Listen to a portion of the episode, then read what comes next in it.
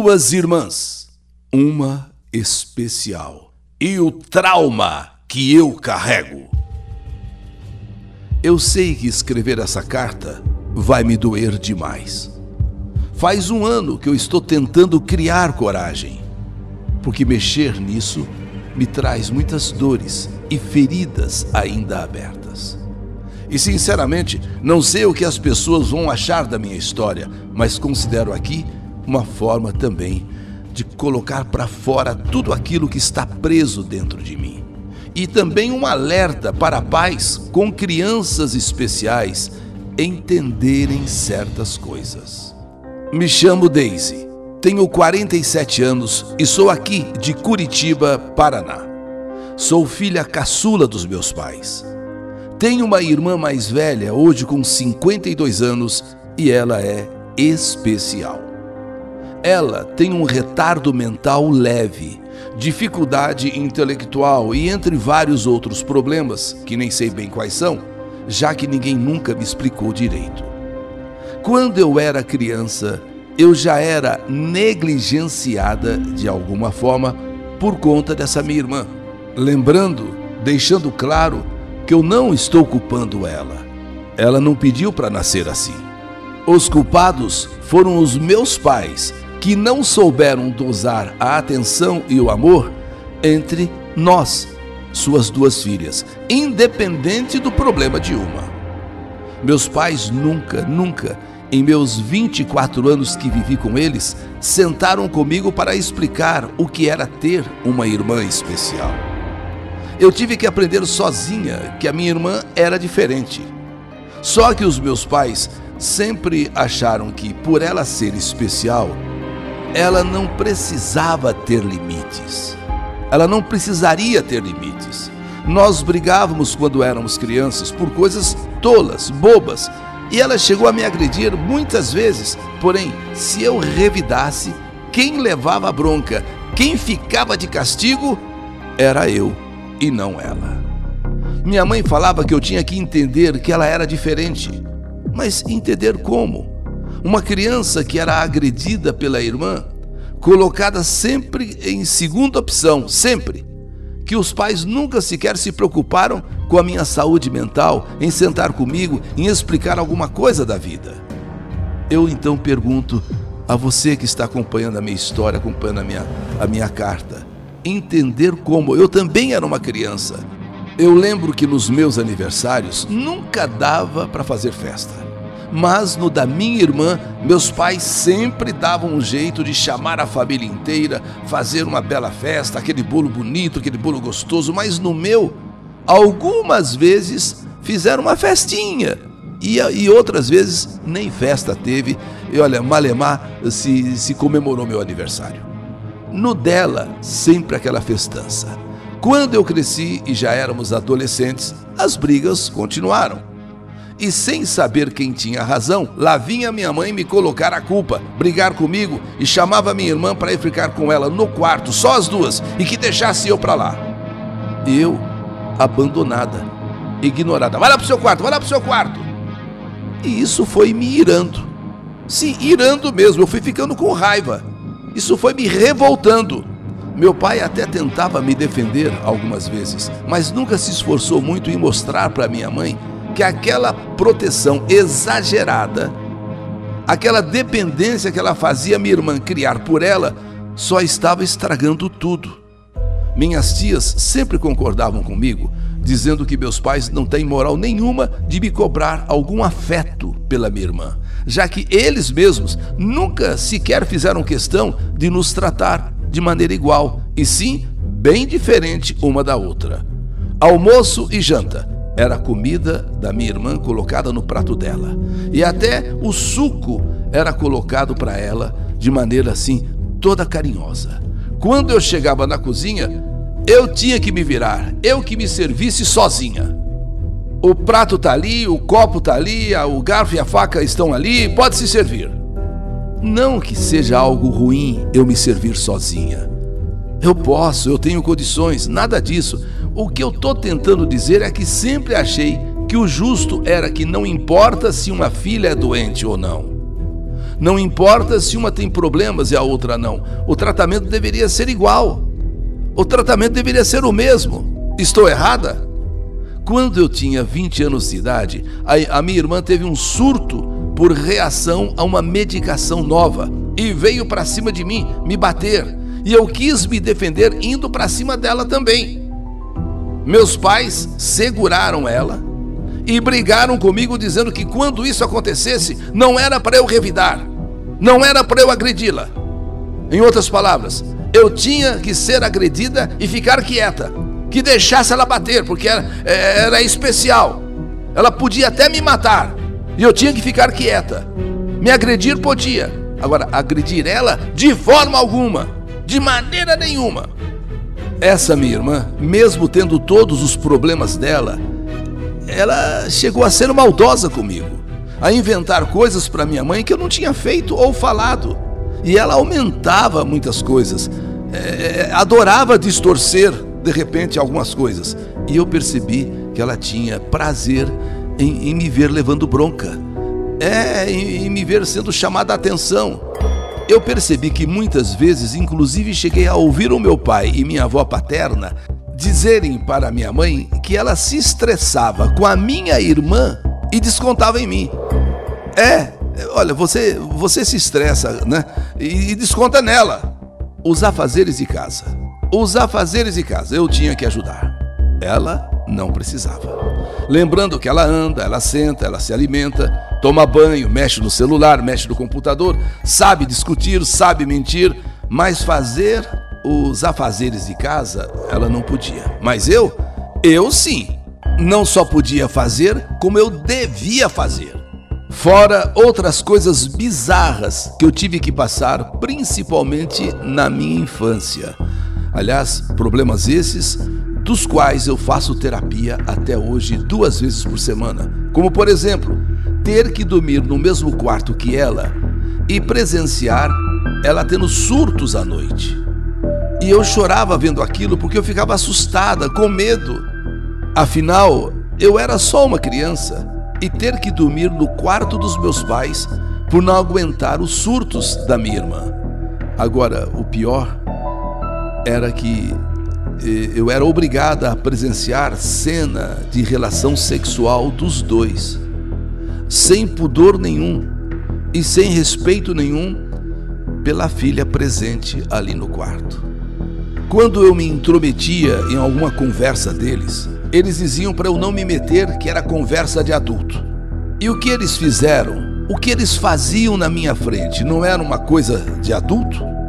Sexo na frente de uma criança? Ok. Eu limpar a casa sozinha sem a ajuda da minha irmã? Ok. Eu passar nervoso a vida toda? Ok. Eu chorar todo dia?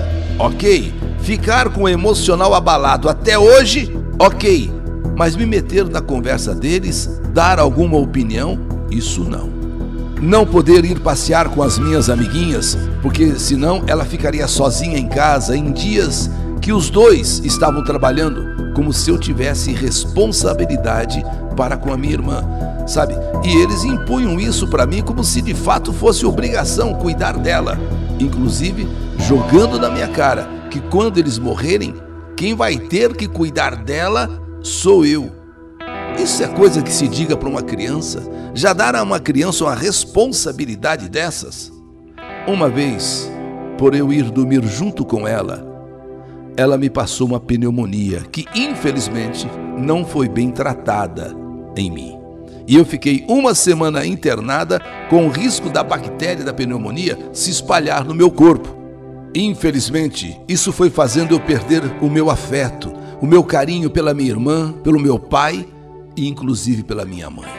Eu não tenho afeto nenhum por eles. Dói dizer isso, mas essa é a verdade. Com 24 anos eu saí de casa porque eu não aguentava mais ser tratada daquela forma a vida inteira, sem respeito nenhum. Fui morar em um cortiço sozinha, cheguei a passar necessidades, mas nada tão ruim quanto o que eu passei a vida toda na minha casa, naquela casa dos meus pais. Nesse cortiço foi onde eu conheci o meu marido e pai das minhas três filhas. Ele é um ex-presidiário condenado por tráfico e assalto. E hoje trabalha como motoboy 12 horas por dia, de domingo a domingo, para nos sustentar. E eu, e eu trabalho como vendedora. Conseguimos sair do cortiço. Vivemos de aluguel em outra casa. Mas em breve compraremos a nossa casa para deixar uma herança digna para as nossas filhas terem um sustento quando partirmos. Meu marido é um homem maravilhoso, um pai maravilhoso, hoje em dia, um cidadão honesto e trabalhador. Com 26 anos tive minha primeira filha e ela nasceu incrível. Ela também nasceu especial. Ela tem autismo moderado e ansiedade grave. Quis o destino que eu, minha primeira filha, fosse também especial. Autismo moderado e ansiedade grave. A minha segunda filha nasceu três anos depois, saudável. A minha terceira e última filha nasceu depois de quatro anos. E quando eu soube que a minha filha primogênita era especial, eu prometi a mim mesma que eu faria tudo, tudo diferente dos meus pais. Eu não repetiria com elas os meus traumas. Quando minha segunda filha tinha cinco anos, eu sentei com ela e expliquei que a irmã dela era diferente, mas diferente no sentido especial que ela teria que ter um pouco mais de paciência do que o normal, mas que independente de tudo, eu amava as duas igualmente e protegeria as duas também igualmente. Eu sempre tive essa conversa com ela, sempre, sempre. Quando minha terceira filha também atingiu idade suficiente para entender alguma coisa, eu também expliquei para ela como era sua irmã e trato as três do mesmo jeito. A minha filha mais velha tem dificuldade motora também. Às vezes preciso colocar comida no prato dela. Mesmo eu a ensinando a ser independente a vida toda e sempre dizendo a ela que ela tem capacidade de fazer suas coisas sozinha. Mas se eu faço festa para uma, eu faço para as outras duas também. Se não dá para fazer para uma, então eu não faço para nenhuma. Se eu não posso comprar presente bom para todas no Natal, eu não compro para nenhuma. Se não posso chegar em casa com doces para todas, eu não chego para nenhuma. É tudo igual para as três ou nada feito. Se elas brigam, a bronca e o castigo é para as três igualmente. O beijo de boa noite, o eu te amo, é para as três toda noite até hoje. E elas se amam e me amam e amam o pai delas Brigam, claro, como qualquer irmã, mas não como eu, que brigava e implorava por um pouco de atenção aos meus pais. Implorava para não ser tratada diferente como eu era. Eu estou de consciência tranquila que eu sou uma boa mãe e fiz minhas filhas se amarem e amarem os pais delas, e não o contrário, como foi feito comigo. Minha filha especial hoje tem 21 anos e trabalha meio período numa farmácia, porque eu, a vida toda, ensinei a ela que as dificuldades dela não a impediriam de nada. Poderiam atrapalhá-la, mas não impedi-la de fazer alguma coisa. E ela é capaz de tudo. E ela acredita nisso e tem força de vontade porque a mãe dela ensinou isso para ela. Eu tenho certeza e a mente tranquila quando deito no travesseiro, que quando eu e o pai delas faltarem, uma cuidará da outra. Eu não falo com os meus pais e nem com a minha irmã, da minha família, eu falo com algumas tias e alguns primos, mas podem ter certeza, quando os meus pais faltarem, eu cuidarei delas sim. Eu cuidarei. Porque o caráter e a educação que eu tenho hoje não foram meus pais que me deram, de forma alguma, foi a vida. Não é obrigação dos seus filhos entenderem sozinhos os problemas familiares. É obrigação sua, como pai, como mãe, ensinar seus filhos e explicar certas coisas. Não sejam, me desculpem a palavra, imbecis e ignorantes como os meus pais foram. Não interessa se um é especial, o outro não. Teus filhos não pediram para nascer. É sua obrigação tratá-los com o devido respeito amor, carinho e dignidade por igual. por igual. Depois, não venham se fazer de desentendidos, de que não sabem onde erraram, no que erraram, sabem sim. Tem filho que é ruim mesmo, eu sei disso, mas tem pai e mãe que só Jesus na causa e ainda se vitimizam. Ferram com a cabeça dos filhos de todas as formas possíveis, e eu posso dizer isso porque eu sou uma dessas vítimas. Pais, revejam suas atitudes e vejam se parte da revolta de seus filhos não foram culpas de vocês mesmos. Essa responsabilidade Deus irá fazê-los pagar em vida ou no pós-vida, tenho certeza disso. Porque aprendi que entre crianças especiais e normais, você não deve tratar com diferença, deve tratar com igualdade. Só assim você criará filhos bons de cabeça e bons de coração. Eu sou Deise Maresca e essa é a minha história. História que a vida escreveu. Que saudade de você! Duas irmãs, uma especial. E o trauma que eu carrego. História do canal YouTube Eli Correia Oficial.